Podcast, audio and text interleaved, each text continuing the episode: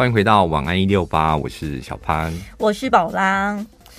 听众朋友会不会觉得上班的时候有点胸闷、喘不过气，甚至有点焦虑呢？不想要上班，食欲下降，也不想见到任何人，这个就是职业倦怠。我除了食欲没有下降，其他你刚刚讲的那些症状我完全都有哎、欸。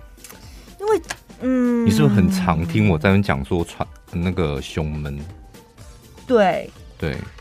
但是有时候会想说，那不是你自己身体哪里的问题吗？没有想到这竟然是个职业倦怠的征兆。而且二零一九年的时候，WHO 已经把职业倦怠纳入国际疾病分类。所以有人在讲说：“哎呦，我已经有点职业倦怠，不要在那边讲人家什么无病呻吟，这是真正有。”所以你想想看，就是一年那些年假真的够吗？搞不好不见得哈，对，就真的不够啊，对不对？你现在几天？十四天。嗯，十十年大概十几年，大概十几天这样。嗯，我觉得应该要因为 WHO 把它列为什么？国际疾病分类。对，我觉得公司们要正视这个问题。那所以怎么怎么样？年假再多几天吗？或者如果没有办法，因为工作可能。没有办法多几天，那我觉得可以多一点钱，那就是加薪呐、啊，不是吗？这不是，这不是加不加，没那么俗气，那是为了员工的健康。胸闷、喘不过气，喘不过气，接下来会死哎、欸！我告诉你，那个名目叫做职灾补贴，那个名目叫做治胸闷、呼吸顺畅费，植灾补贴吧，是不是？我觉得。植灾它是另外一件事，呃，因为这个工作你受到了伤害，断手断脚什么的，病倒了，辐射什么的，为什么一定要这么严重？我职业倦怠，然后这不能算是职灾的一种？不行不行，职业倦怠它是个国 WHO 认证的什么 国际疾病分类，对对对，它不是职灾那种。俗气的东西没有因因公而治病呢、啊？没有，因为疾病也是职灾。因为你你扯到职灾，职灾有劳保哦、呃。你想要再额外的东西就对，对，就是这是一个新的东西，这是个新的东西，你不能把它列为植栽，不行。錙铢计较哦。而且如果你把它列为植栽，我们可能还要修法什么的。你干嘛修？WHO 就已经把它认定为国际疾病分类了。要强调几次？应该要这么探讨的。可是说真的，我们俩年假这么多天，你有好好想过你要不要一口气把它请完吗？因为他真的没有很多天，一口气请完也才十四天而已。怎么样不够吸引人？是不是不够？我觉得如果是一个月的话，我觉得，哎，十四天你扣掉前后的六日，也差不多三周了吧？可以让你休到三周了，哎。我觉得胸闷喘不过气，那不是 什么三周可以解决的。好，那所以该怎么办呢？因为现在就没有要修法，公司也没有要给你什么。我觉得提升大概。十五趴的薪水应该是没问题的。十五趴你可以吗？就是针对你胸闷还有吃不下，我觉得很严重，因为你营养就不充足啦。先算一下我的十五趴是多少？是多少乘以零点一五？点一五？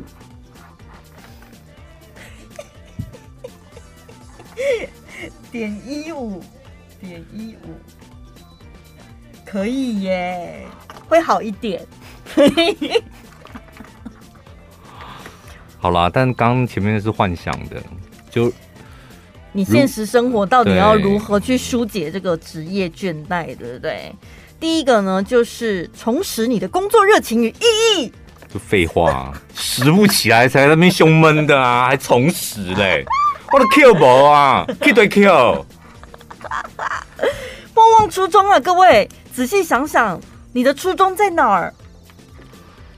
如果你真的找不到，我觉得那已经不是职业倦怠，就是你这间公司应该就待不下去了吧？其实不是真的，那那不，不一样吗？不一样，不一样。就一个工作，大部分啊，我们大部分的人一个工作都是做很久，然后你工作的内容也一定是一样的事情，大部分，嗯。嗯所以你你想想看，我就是我们又不是牛，就是经年累月的做同样一件事情，一定会有职业倦怠。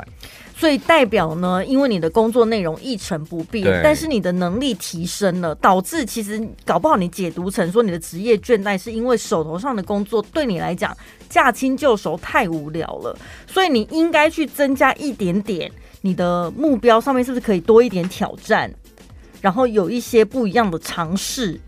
在这过程当中，你可能就可以再找到你的初衷跟热情，对不对？不对，他就已经是职业倦怠了。你现在又叫他在职业上面就是再花功夫，那不就是又点一把火又烧他了吗？因为我跟你讲，你是一个没有职业倦怠的人，是吧？我觉得你应该是没有，你只有一点那种。有点累累的感觉，有点烦，事情怎么有点多？对，可是我怎么觉得我工作就是好像每隔一阵子，好像就会有多一点挑战，多一点挑战、啊。我想职业倦怠是什么地步，你知道吗？我可以形容给你们听。你早上睁开眼睛的时候，你就开始脑海里出现公司的那个打卡钟啊，嗯，公司所有同事的脸啊，嗯。然后你就开始那一刻，你就开始厌烦。然后呢，你这时候在搭电梯，就是在你没有看到你的公司跟同事前，你都在厌烦，你的脑海里一直在跑马，嗯，一直在跑马。你待会进去要做什么？然后你就一直厌烦，就是光想就烦，这样。对。然后呢，能公司的门一打开，你走进公司的时候，你开始就立刻没有了灵魂，这样，你就是开始用一个没有灵魂的肉体在做任何的一件事情，嗯。这就是职业倦怠，对，这就是这种状态是不可能重拾什么工作热情，不可能，不可能。他就是已经，我跟你讲，他就是脑海里都是工作里面的事情。好，那我们就撇开这些，你还是得工作讨生活。第一点不行，第二点，那你就是利用下班或闲暇的时间去发展新的兴趣，你可以暂时远离工作的压力。然后呢，因为兴趣是做你喜欢的事情嘛，然后你沉浸在其中，你就可以抛开那些烦恼，甚至搞不好你还可以专精到变成你有一些斜杠的生活。这个非常好，嗯，就是你得要找一件事是跟工作没有关系，没有关系，然后你就把时间切开来，嗯，上班前啊或下班后啊，就那个时间是你做。跟工作完全没有关系的事情，比如说高尔夫吗？对，运动啊，然后所以这么多人喜欢追剧就是这样子嘛。对，因为大部分的人不会去找一个什么太劳累的什么，你说很拼命的运动能有几个？嗯，下班能做的事情有哪些？嗯，所以大部分的人就是追剧嘛。所以有一些男生可能不能理解为什么女生爱做美甲、做假睫毛什么，其实对女生来说那是舒压的一种方法，他就是立刻。变成公主，对，我在我在公司就是个灰姑娘，然后我现在好像这一个小时我是一个公主这样，嗯，嗯，甚至有些人他可能就是已经还去自学那一种美甲这样，对。好，那第三个就是真的要给自己休息一下，放个长假啊，对不对？因为公司一定都会有年假跟特休假可以，对，放假不要再舍不得了，嗯，然后不要不好意思什么的。如果你的假用完了，你也可以稍微的放空一下。就是上班期间哦，如果你真的是已经很烦了，你可以利用就是走起来去倒个水啊，上厕所。经过窗外的时候，你就在那边可能待个三十秒什么的。我跟你讲，我真的有看过，就是 你说什么放空跟休息，就是你感受出来他的。灵魂还是什么？他没有用心在工作上面。嗯，然后我我，一开始发现这种人的时候，想说应该是差不多要离职了。哦，就是就待不久了嘛。后来我发现，天哪，他这个公司二十年嘞。啊，他就一直靠这种偷薪水的方式，每天来就是想说，嗯，没关系，我就是放空，反正走一走，切切苹果什么的，哎、欸，然后我就也没有真的有这种人呢、欸。我讲，这种人反而过得更长久哦，因为他绝对不会有职业倦怠。哦，对，因为他就是。利用偷那个放空的时间，让自己归零、归零、归零。不是，不，哎、欸，我跟你讲，我们上一段是不是讲了什么？不要对工作投入感情。对对这种人就是我就是来领薪水。对啊，五号之后我就领你一笔薪水啊，我干嘛多做什么？我少做一件事，我就是赚，对不对？我昨天晚上睡觉之前，我看到一个梗图，他说呢，如何在。公司里面，呃，如何让主管觉得你很你的工作很忙碌？嗯，诀窍就是用非常快的速度在公司里面移动，就是你只要快速走路，人家就会觉得哎、欸，好像很忙哎、欸。有以前我们有个同事，他走路有有他专属的声音，然后所以他的形象就是他永远都很急。对，但是其实他根本也没在干嘛，他就是一直在走路而已，走来走去。切记，在公司走路真的，办公室里面行动真的不要拖拖刷刷，嗯，就是那种 步履蹒跚的那种感觉，看起来没精神，然后也没灵魂，就会觉得你到底是在这里耗时间还是什么？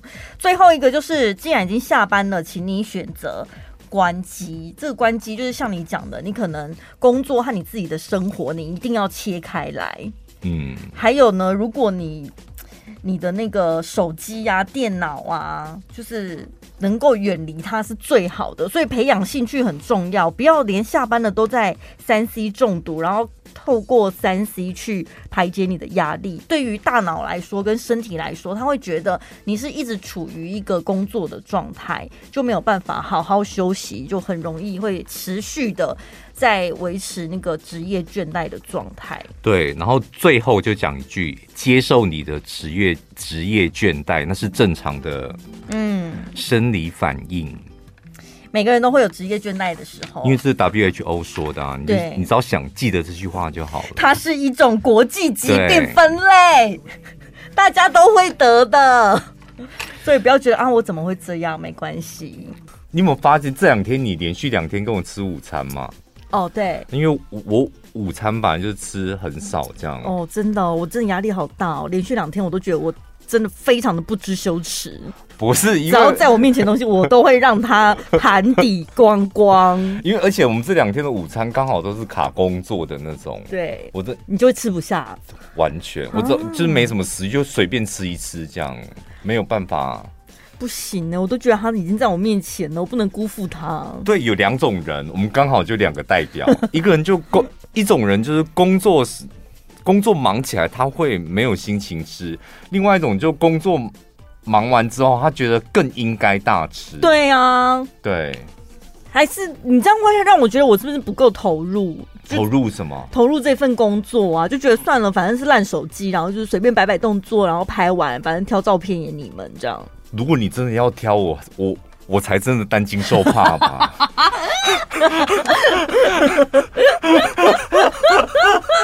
我这么不值得信任吗？没有，因为我觉得分工要很明确，就是各有各的专长，就做各自擅长的事情就好了。这也就是为什么我们的 Podcast 可以持续做到现在。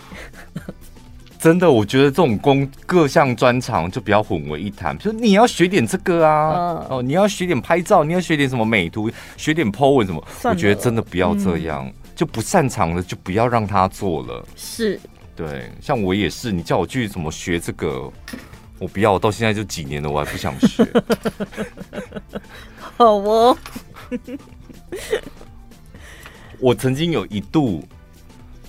不过我现在还蛮想的，我想说你要不要开放一个权限给我们，就是我可以自己在网络上抓歌，合法的抓歌。嗯，然后就因为有一些可能唱片公司可能晚几天，或者是我觉得现在应该广播上可以播一些不一样的歌曲，可能不像以前这么的严格。然后也不要开放权限，让我自己可以就是。有一些新歌，我觉得听了还不错，或是电视上的歌，我也可以把它抓下来。这样，应该是说，就公司的立场，我们不会官方。等下听我讲，官方不会主动去做这些游走边缘的事情，但是主持人。个人的行为，我们其实也不会过于干涉。对啊，我就想说，因为官方不行，对对，然后就想说私人可以啊，所以没有人阻止你啊，但你又不学。对，没有说我想跟你学，就是 问你说用哪一个软体，我直接我的笔电打开就可以做这件事。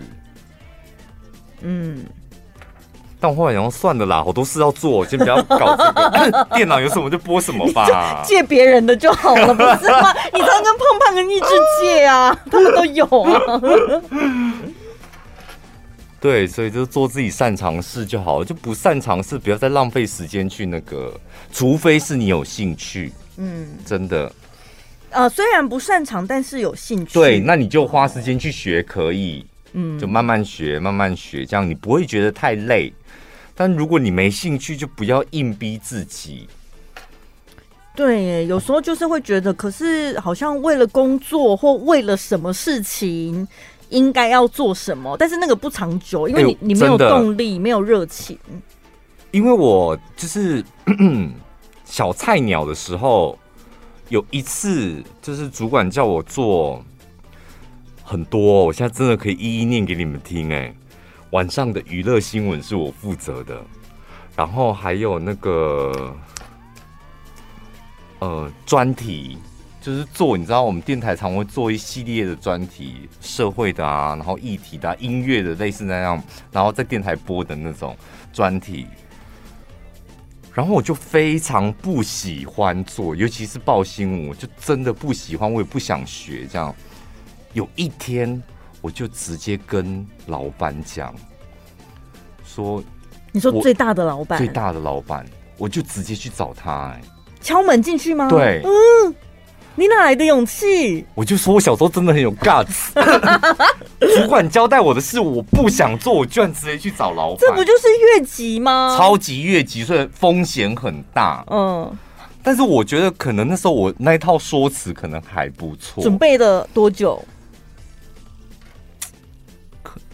应该是两三个月就确定说，我手头上现在的工作我真的都很讨厌。嗯，对我真的就没兴趣。逼自己去做了两三个月了，但还是很痛苦，这样。对，然后我就去跟他讲说，我发现这个部门的工作，任何工作真的都不适合我。嗯，那我只喜欢主持，但是我对于其他事情。我也不确定我能不能做得来，那你觉得我适合做什么？那不然我可能就不适合这间公司。哇！哦，我稍微婉转一点，我现在只是简短的跟跟你们讲，我就把我的难处还有困难直接讲出来，这样。那他的反应是换部门啊？哦，对，就是你要做哪一个部门？那这个部门是做什么的？可能是行销，那个部门可能是开发，嗯、然后他就分析了一下。那你觉得这两个部门哪一个适合你？你要现在决定哦。换，换老板立刻给我，没有什么回去考虑没有。那那你现在决定，嗯，然后我就挑了一个，嗯，好险我那时候做了这个决定。那他一口答应哦，一口答应，啊，他也没有说跟那个部门主管讨论一下什么。没有，后来我就顺利的换部门了。我好想要下一个结语，就是什么人生要为自己冲动一次，什么之类的。这也不是冲动，我就是很明确的知道我不要什么，努力争取自己想要的。哎、欸，我我倒是可以跟你们分享，就是你说你知道你的目标、你的未来、你的。希望梦想是什么？我觉得你不觉得那虚无缥缈吗？嗯、但你起码得要确定知道说你讨厌什么。呃，对，对你讨厌可能有点极端了、啊。你不喜欢什么，或你不擅长，对，你不擅长，然后又没兴趣，那你干嘛把你的很宝贵的每分每秒一直嘎在那里？那你得要克服嘛。那你就跟你的主管或老板。或是跟自己沟通，我可不可以不要再浪费人生的时间在我不喜欢的事情上面？嗯，就试着做做看嘛。对。啊，大不了就回去再做不喜欢的事情啊。对，所以其实没有损失。对啊，但是好像跟自己对话是蛮重要的。对，了解一下你现在的日子，你到底每天日复一日，你过得开心吗？你知道，因为那时候我报晚上十点的新闻，我记得我印象非常深刻。我每天都乱录，哎，每天 我认真不起来，因为我自己也觉得，我真的就是娱乐新闻到底有什么好报的啊？然后。我不喜欢报新闻，我也不喜欢报娱乐新闻，就这两个我讨厌的事情嘎在一起，然后我就收四条，刚开始好像收五条吧，然后录成一段五分钟还是三分钟，五条刚开始就是四五条，然后后来我收三条，有一次更偷懒只收两条，然后重点是报那两条报的提提吐吐的，然后那种。口急啊，或者是咬字不清楚，我也不剪，我也不重录，就直接给他过这样。然后那时候晚上十点的一个主持人就跟我们的主管讲说：“那个人小潘录新闻也太夸张了吧？你们晚上娱乐新闻不是要讲五分钟还多久？他现在只有好像一分三十秒吧？你真很带种哎！他说新闻怎么做一分三十秒，而且还录得结结巴巴的。”这就是摆明了把自己的工作摆烂，不是吗？我那时候就很很想让全世界的人知道，说我真的不喜欢做这个项目，你们不要再安排我做了。结果你有被骂吗？好像被念了一下，就是念了几次这样。哦，然后你就去找大老板了。对，过一阵子啊，过一阵我更加确定，我就真的不喜欢做这件事，然后没有人帮我解决，我只好自己去解决啊。哦，所以主管那时候接到这个消息，他也不是了解说小潘你怎么那天录成这样，他是直接用责骂的方式，就是你怎么那么混，就是怎么会报一分三十秒？是真的报一分三十秒？嗯、我说对，真的报一分三十秒。所以我就就被念的那几天就录到五分钟，就硬逼自己录完整的，录个两天又开始乱录，又开始混了啊！你有没有可能在我们电台待看一下哦，二十七年？我觉得有可能哎，笑什么啦？因为你在一个公司，假设。你是从社会新鲜人开始算，嗯，然后二十七年之后，你刚好要展开你的第二人生啊，不是在那个时候吗？很多人不就是在中年转业，对不对？中年转业什么意思？你说在我们电台待了二十七年，你还要再转业去其他地方，是不是？对，突然觉得，哎，我人生方向要怎么改变，还是干嘛的？哪些地方？不知道啊，现在还没到啊，时间到了我就知道啦。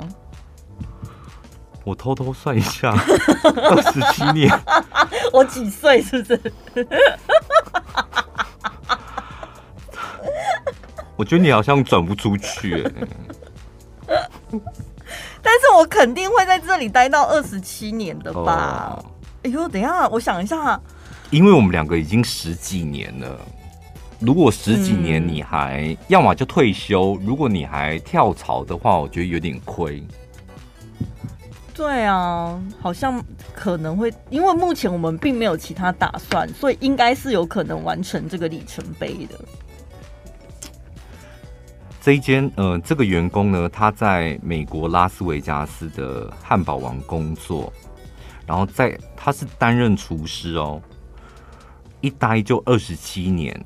从未请过假，哎、欸，这很厉害耶！待二十七年，嗯，好像我们两个都都做得到，但是没有办法全勤。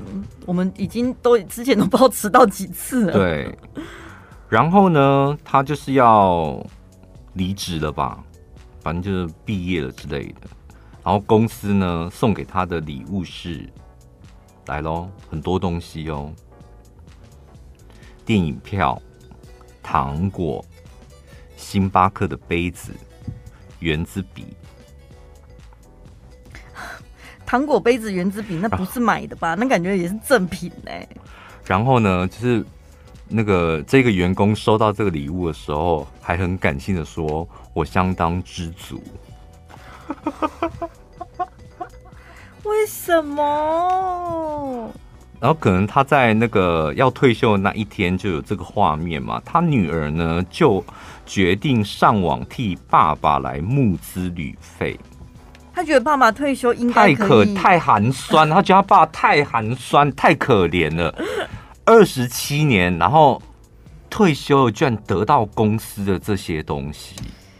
所以他女儿募资是希望爸爸的退休生活应该好好的出去看看这个世界，对不对？要不然他二十七年是全勤，对，就是他等于每没有玩过这样。对啊，所以女儿就上网嘛，帮爸爸募资旅费。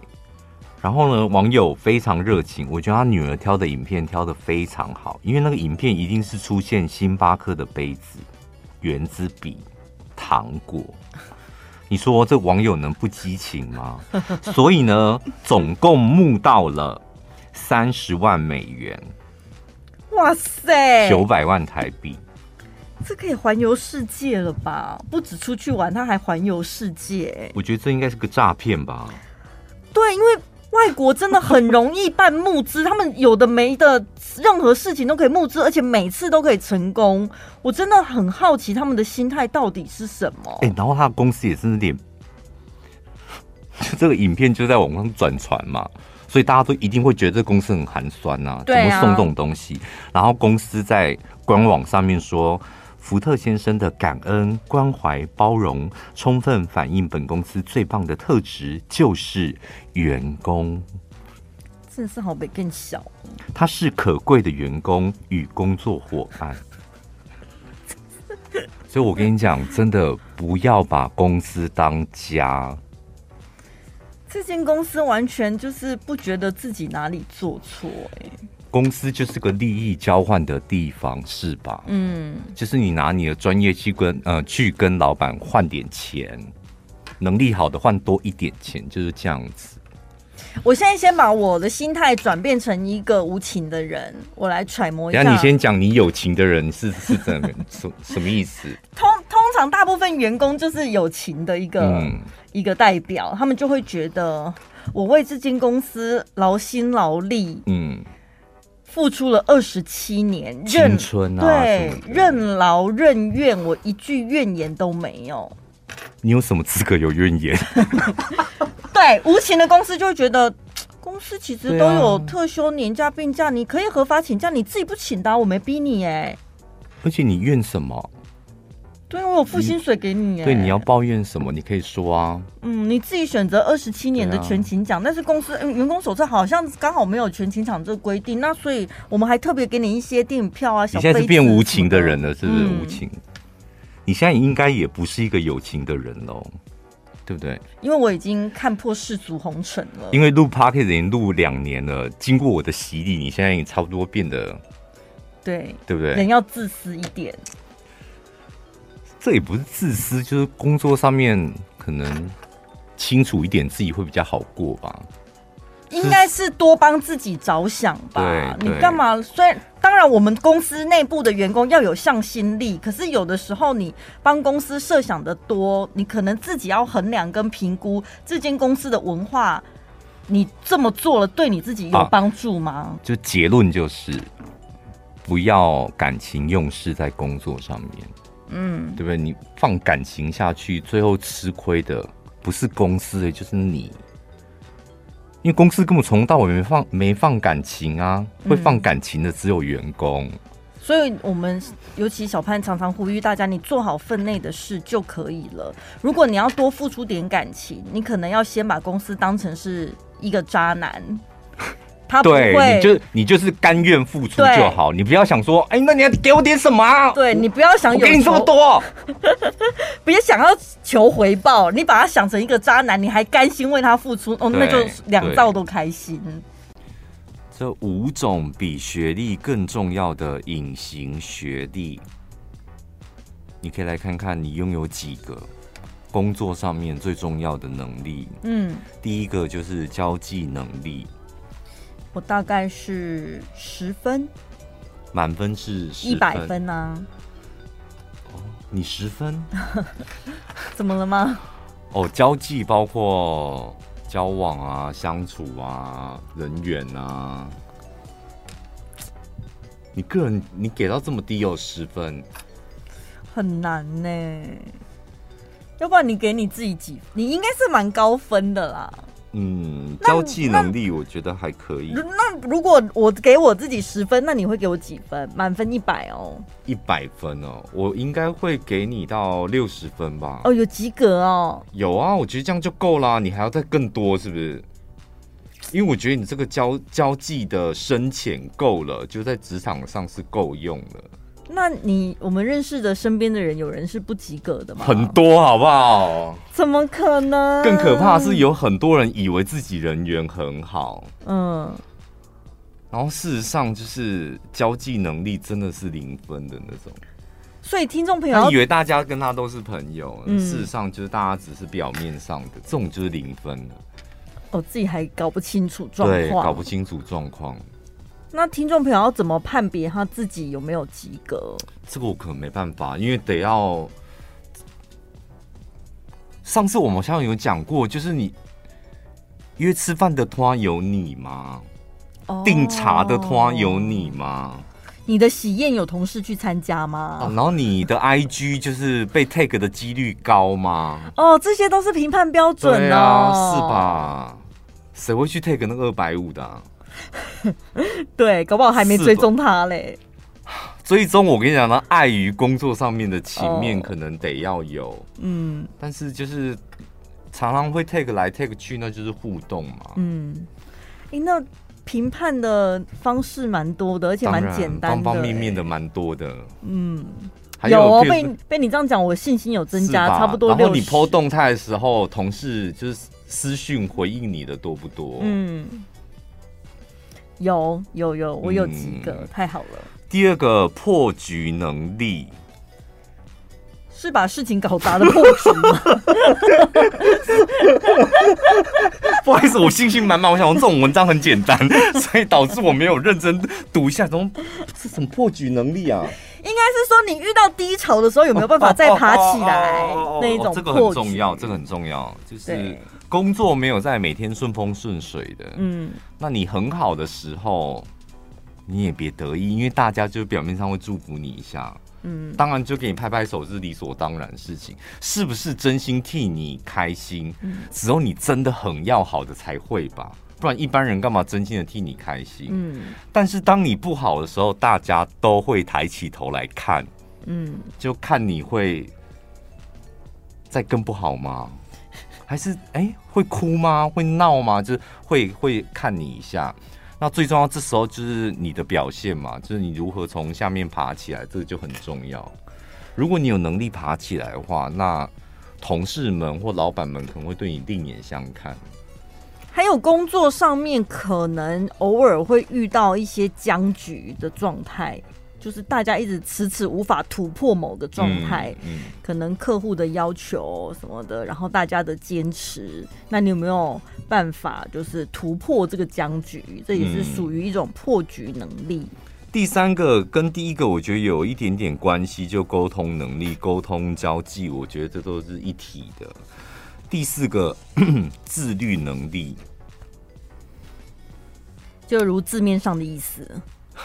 对，因为自律不需要解释吧？不需要解释，而且大家都知道。可是他最难的就是很就做不到啊！对很多人来说，不是那么容易的一件事。但要演吧，你起码对啊啊！上班不就八个小时？你起码可以包装一下，演一下哦，我是有一点自律的人。嗯，我们今天录 Podcast，你就举了一个很好的例子啊，因为我们大家都觉得他是个自律的人。对。但事实上，他也是透过一些包装，让他、嗯、让大家误以为他很自律。嗯，所以这还是可以靠包装的。那有时候包装着包装着，突然间，哎、欸，你就变成一个真正自律的人，或者是别人眼中看起来你是蛮自律的。第五个最难就是整合能力，就一个人把事情干好，其实不难，就你一个人干好，可能你能力加点运气这样。但你要让一群人把一件事情干好，超难。而且别人一定有你不擅长的一些长处，那这些人他如果能够补你的短处，但是他为什么要愿意帮你？对啊，为什么啊？啊，为什么？所以是不是为什么三点那时候我有事情要忙啊？为什么？为什么？所以就是变成你还得要融合前面的交际呀、沟通能力呀，对不对？然后人家才会愿意让你一起整合起来。尤其很多工作都是需要团队的帮忙的。我听一个朋友讲，他说。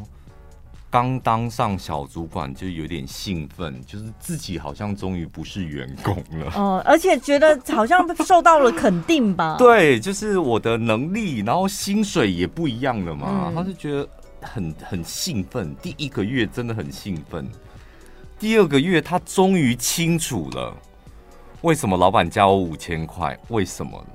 因为老板给我五千块，升我当小主管，是要我去管管我下面那两个二百五，然后用那五千块，希望你多做事，然后闭嘴，少抱怨。对付一个二百五就给你两千五啊，再对付一个二百五再给你两千五啊，好辛苦哦。所以整合能力是最辛苦的。所以通常你你在你的工作岗位上，你有一定的整合能力，你的薪水基本上就会比一般的员工高。所以我刚刚我朋友讲的那个例子，虽然有点玩笑话，但很真实嘛。就老板不想要碰触到二百五，但二百五是有二百五的产值，是，但他必须要透过很累的方式去跟他们沟通，然后他们才能够上轨道。所以我就给你一点钱，让你去帮我管理二百五，这样。而且我觉得整合能力除了在职场上很受用，也很适合像你们这种大家族的人。吓我一跳！大家族啊，比如说过年聚会啊，家族旅游啊，处处都需要这种整合能力吧？对对，真的。嗯、好，这一篇文章呢，他说股市喋喋不休，高物价也回不去了，不少上班族苦恼资产缩水，除了靠加薪。之外呢，还能靠什么样的方法呢？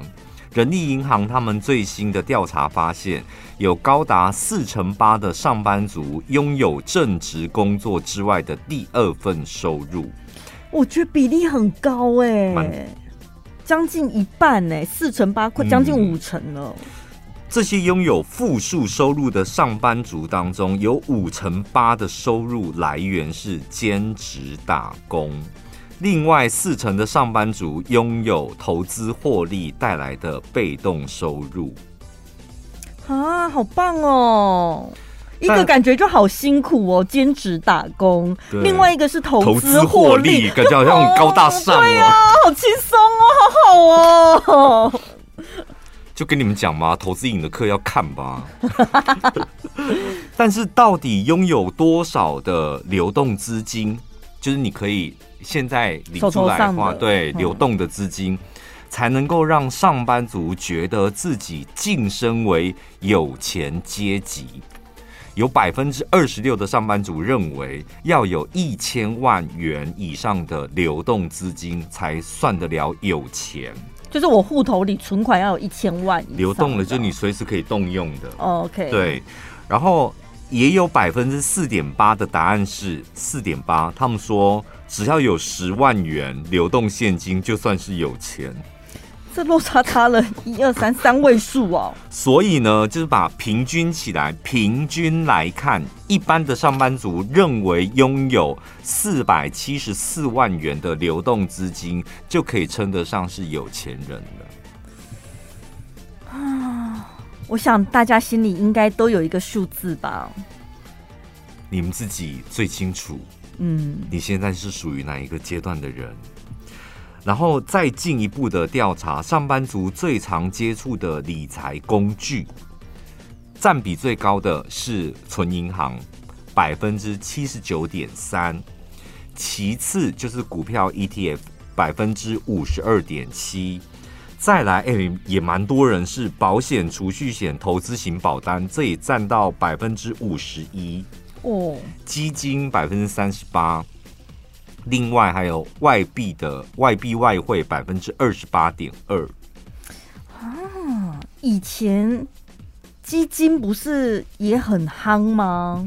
嗯，现在就三十八而已哦，三十八趴。基金现在还是蛮多人的，就是可能银行理专推荐你的基金，但是可能股票跟 ETF，因为毕竟这个是流动性比较快嘛，嗯，你要卖基金，你可能还要跟银行理专讲哦，帮我赎回多少这样。那外币外汇的比例，就你自己看，觉得这比例算高还低，还是正常？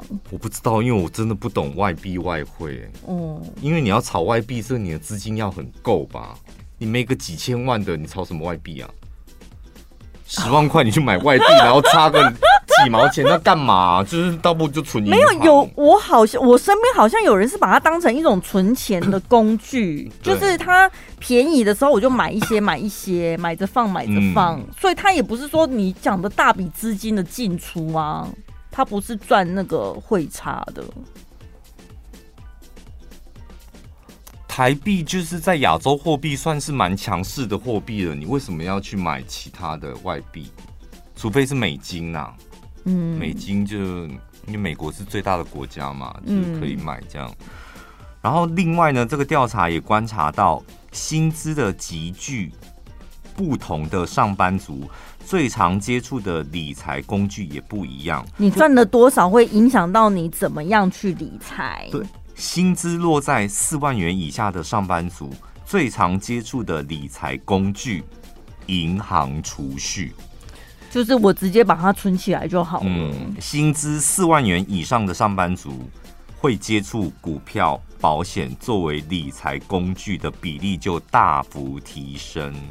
哦，可能跟着，因为你的收入增加了，在财务上的运用当然就更有余裕了嘛。那你就可以运用一些不同的理财工具，而且不同的理财工具你要承担的风险也不太一样。嗯、如果是四万元以下，大家可能会评估之后觉得，我就直接存在银行里面是，虽然它可能获利机会不高，但风险也是最低的吧。就比较稳妥一点。可是我倒是觉得蛮奇怪，就是你的哦，对啦，他可能想我本金就这么少了，嗯，我再去投资也不大不善。你快看小孩子穿的，好想赢哦，哦。就很想弄死你们这些小明星，就老娘就是不一样那种感觉。没有，我觉得以他的资历，他已经很清楚挑什么样的衣服最能、嗯、最适合他了。对，真的好像王母娘娘，很厉害啊！这套衣服很有气势。好，我们讲到最后，哎，讲完啦。哦，对，对我刚刚讲了，就是。薪水少的，他可能想说，那我在投资理财，我一个月定期定额可能只能够一千五，一千五或一千，然后一年下来哈，就是一万块的两趴，跟一百万的两趴，跟一千万的两趴，觉得那样投资的感觉它不太大，这样，所以干脆就存着，嗯，可能会有这种想法，嗯，这个调查我觉得蛮真实的。比起那个政府单位什么那些什么人均收入什么无为不为来比较，这个数字看起来比较有感觉，比较贴近我们真实的生活啦。有吗？我觉得很贴近哦，因为我一直很好奇。就大家的所谓的有钱阶级，什么样才叫？对，多少钱？因为我们会过得迷惘，就是我们不知道，因为每个人都不想要自己是那个没钱的那个阶级的人嘛。对，那你就会很认真的存，很认真的理财，很认真的赚。但你觉得你像无头苍蝇一样，到底要赚到多少？嗯对，才能够放心退休。对，或者存到多少，我才算是我可能是中段班，或是中上。嗯、就我，我只要知道我是属于在哪一个阶段，我就是你会有一个焦虑，因为有钱这件事情，它好像没有一个标准。我觉得没标准最可怕，因为我觉得就很容易让大家变得像无头苍蝇一样。就是我现在做的，好像啊，我是低阶人口。哦，我现在做的啊，好像我也达不到高阶，就是你，你好像永远都达不到目标。就看到这个数字，你可能会觉得，哦，那我距离那边还差一点点，或是哎、其实我过得也很不错，这样。那这个调查其实你会发现，到底多少才算有钱？他的确是没有一个标准。十万啊，有人觉得十万，有人觉得一千万，他真的没有一个标准。但是重点是，你会很清楚知道，呃所以有不有钱，不是说谁说了算，就是你自己的感受是最准确的嘛。我跟你讲，有标准哦。刚提供这三个数字给你们，就挑自己想用的用。一千万，你是有钱人。你的户头里面只有十万块，你也是有钱人。那另外四百七十四万元可以流动资金，你也算是有钱人。所以你就看你接近哪里，你就说嗯，我现在不错哦，哦。我是最低阶的有钱人，我是中段班的。没有，你们都是有没有分低不低阶的，就是都是有钱人。譬如你现在户头只有九万块，你想说。对我差一万，哦，对我快变成有钱人了。我差一万就变有钱人了。哦，要这样子去。你现在户头里面只有三百万，你们没关系，我再努力存个两年，我就可以变成有钱人，达到四百七十四万，是吧？对对对对，这样子看这些数字，对，投资理财上面就是得要给自己一个目标，你才不会默默修。然后那个焦虑感就可以减缓。太好了。所以记住，一千万、十万、四百七十四万。对，看你是达到哪一个坎，你就是变成立刻变成有钱人，这样子感觉轻松多了。这本书我看到那个杂志在介绍，我觉得好像蛮适合我们的听众朋友，就女生听众朋友。他说呢，你总是对于现状感到不满、郁郁寡欢吗？或者你心里装了太多的不甘和怨气，但是。要活得又苦又累，或者要过得又爽又美，全部都是你自己说了算。有这么容易吗？笑什么？所以你的第一个疑疑问是，跟我这干单？对呀、啊，如果又苦又累，又美又爽，因为。大家当然是想要又美又爽啊！啊，如果可以选的话，谁想要又苦又累？哎、欸，这本书我觉得他用用了一个爽活，就爽爽的过生活。女生应该爽爽的过生活，我觉得很好。嗯、就是，嗯、对，我们应该要每个人，不管男生女生，应该要想尽办法让自己爽活。所以我到底错过了什么，让我现在没办法爽活？你现在明明就很爽活啊！我在帮听众朋友提问。哦，我哪知道你出了什么问题啊？这本书不就是要告诉我们吗？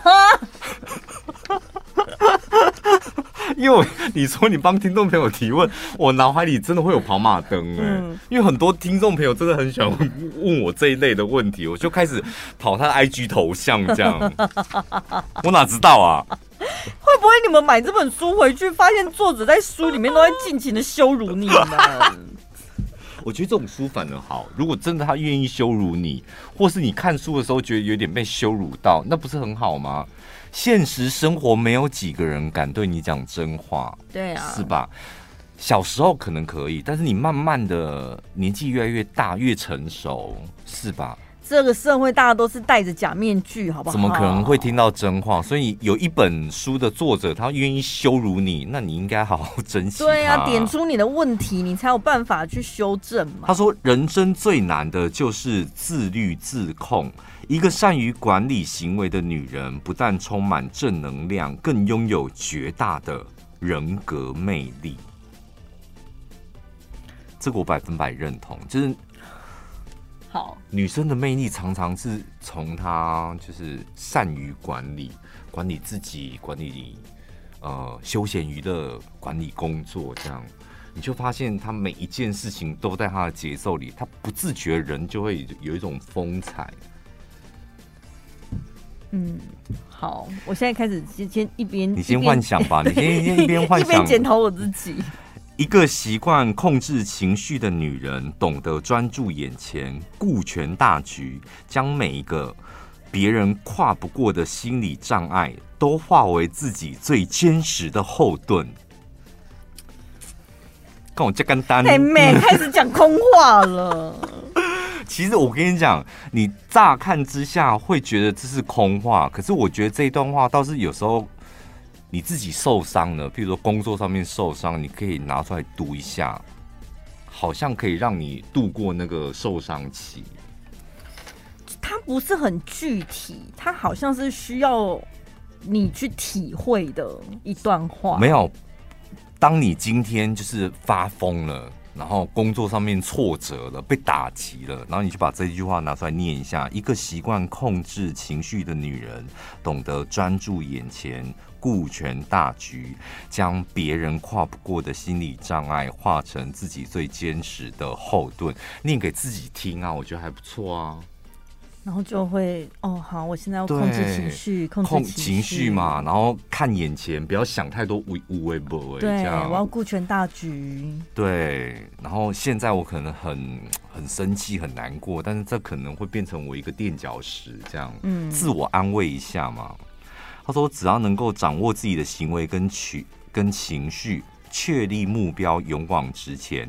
一点点的改变就能够让你活得很精彩。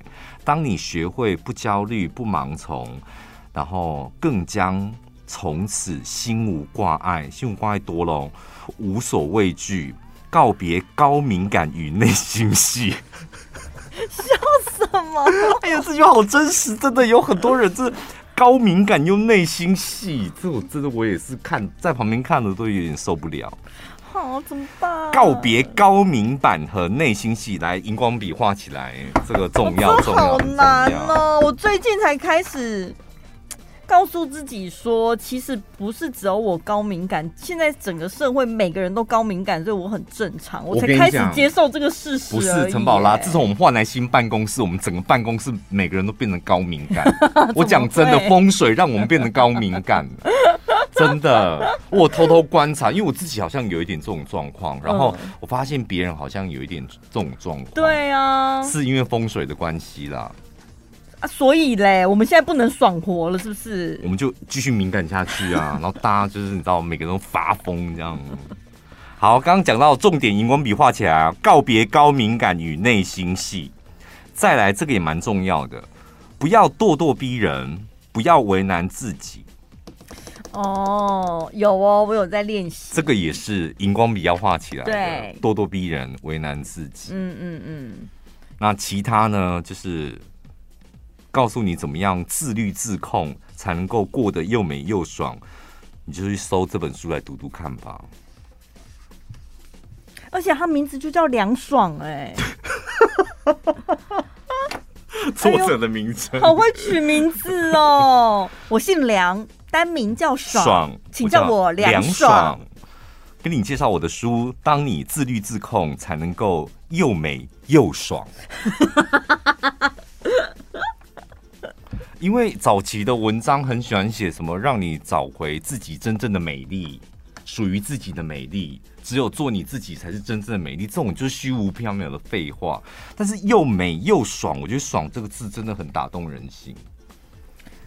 嗯，刚刚看那些介绍，感觉好像就是你要找到一个自己最舒服的方式，然后像你前面讲的那种很空洞的，有没有什么找到最美的自己？嗯、那前提就是你只要够舒服了，你当然就是会展现出最美的那一面啊。